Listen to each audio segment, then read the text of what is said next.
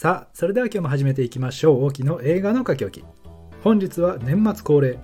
映画の書き置きアワードということで前半は2023年に公開され配信した作品の中からベスト5を発表していきたいと思います。いやー1年あっという間でしたね。皆さんどんな2023年の映画ライフを送りましたかね。1月20日に配信した「秘密のなっちゃん」から先週の終わらない週末まで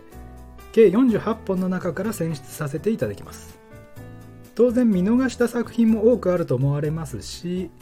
配信した中からという前提を設けつつではありますがランキングを作ってみました。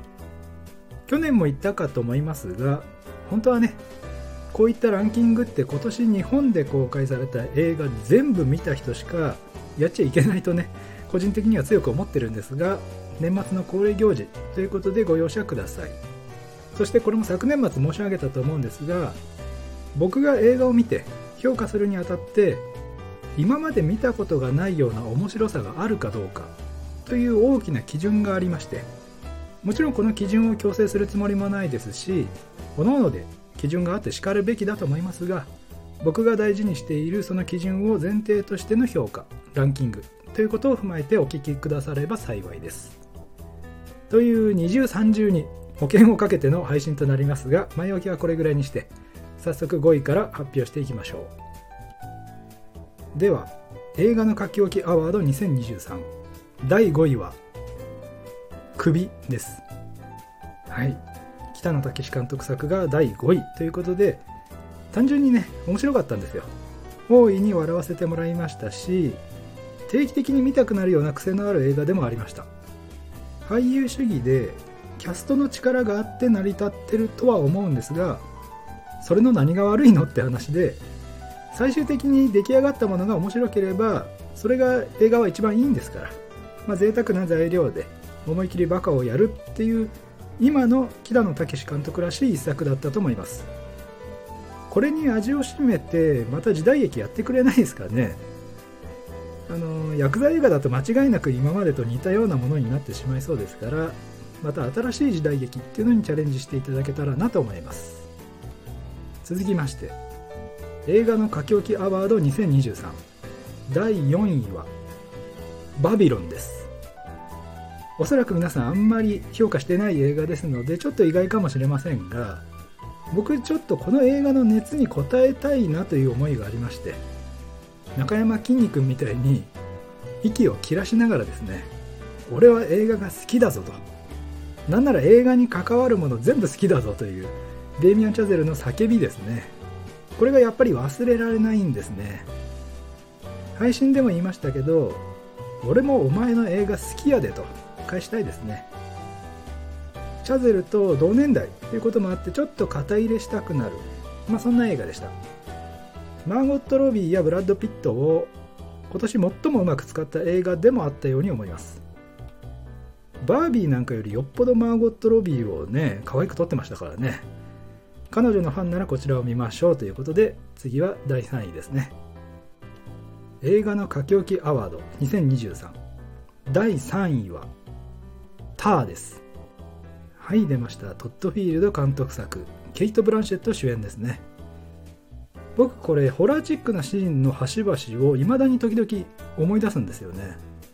戸棚開けたらメトロノームが動いてたとか廃墟を走る犬の足音とか。印象と記憶に残るシーンが多くてただ Amazon プライムかな？もう配信されていますのでもう一度見たらね前半本当につまんないんですよね。マジでつまんねえなと思いながら見てたら後半の加速力っていうのはやっぱりすごくてターって中身は男なわけじゃないですか。トドのつまり男ってつまんないんですよ。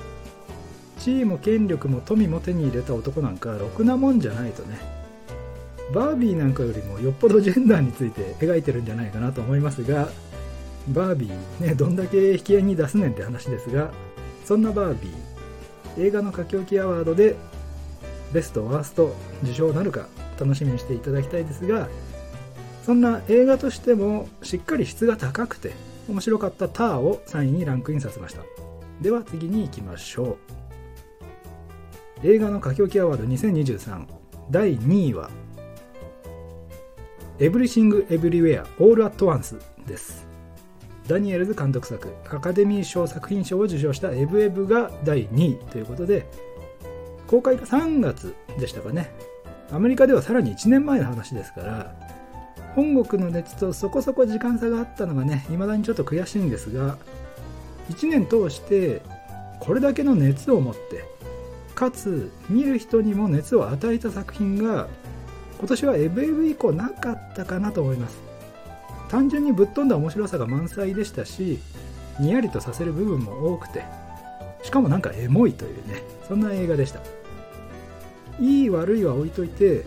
去年は RRR がありましたし熱狂を帯びた一大ムーブメントみたいなのが今年は少し控えめだった印象ですね。バチカンのエクソシストなんかは応援上映があったりして日本独自の盛り上がりを見せたりもしましたが上映関数もまちまちでしたし全国の映画ファンを全部巻き込んでというところまではいかなかったですかね。それで来年のアカデミー賞はどうなるのか。今のところスコセッシのキラーズ・オブ・ザ・フラワームーンが大本命のようですが対抗馬のオッペンハイマーも日本公開が無事に決まったそうですしその辺もこれから注目していきましょう。ということで次はいよいよ第1位の発表です。映画の書き置きアワード2023栄えある第1位は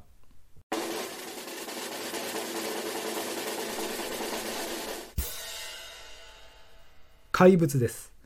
是枝監督おめでとうございます。いやー素晴らしい映画でしたよね。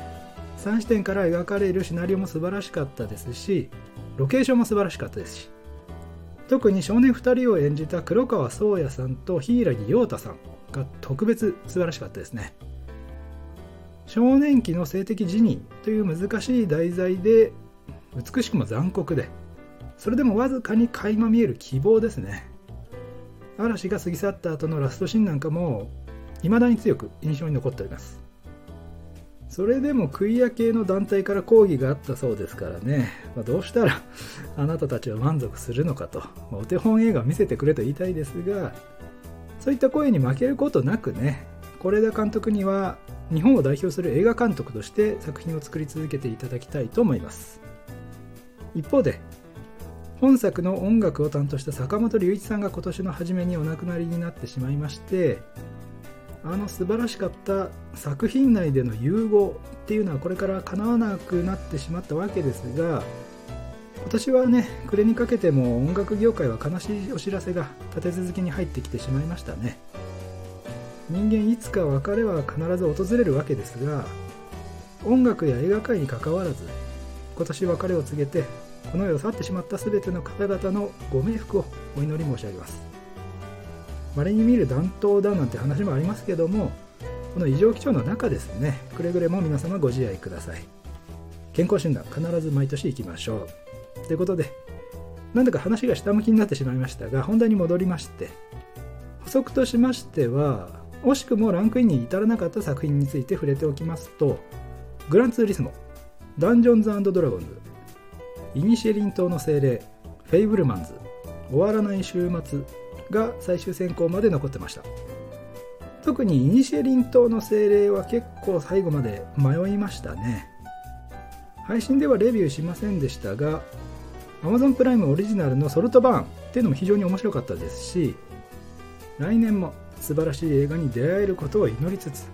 映画の書き置きアワード2023ベスト5の発表とさせていただきます。ではここまでお聴きいただいた方ありがとうございました。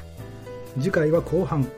みんな大好き映画の書き置きアワードワースト3でお会いしましょう。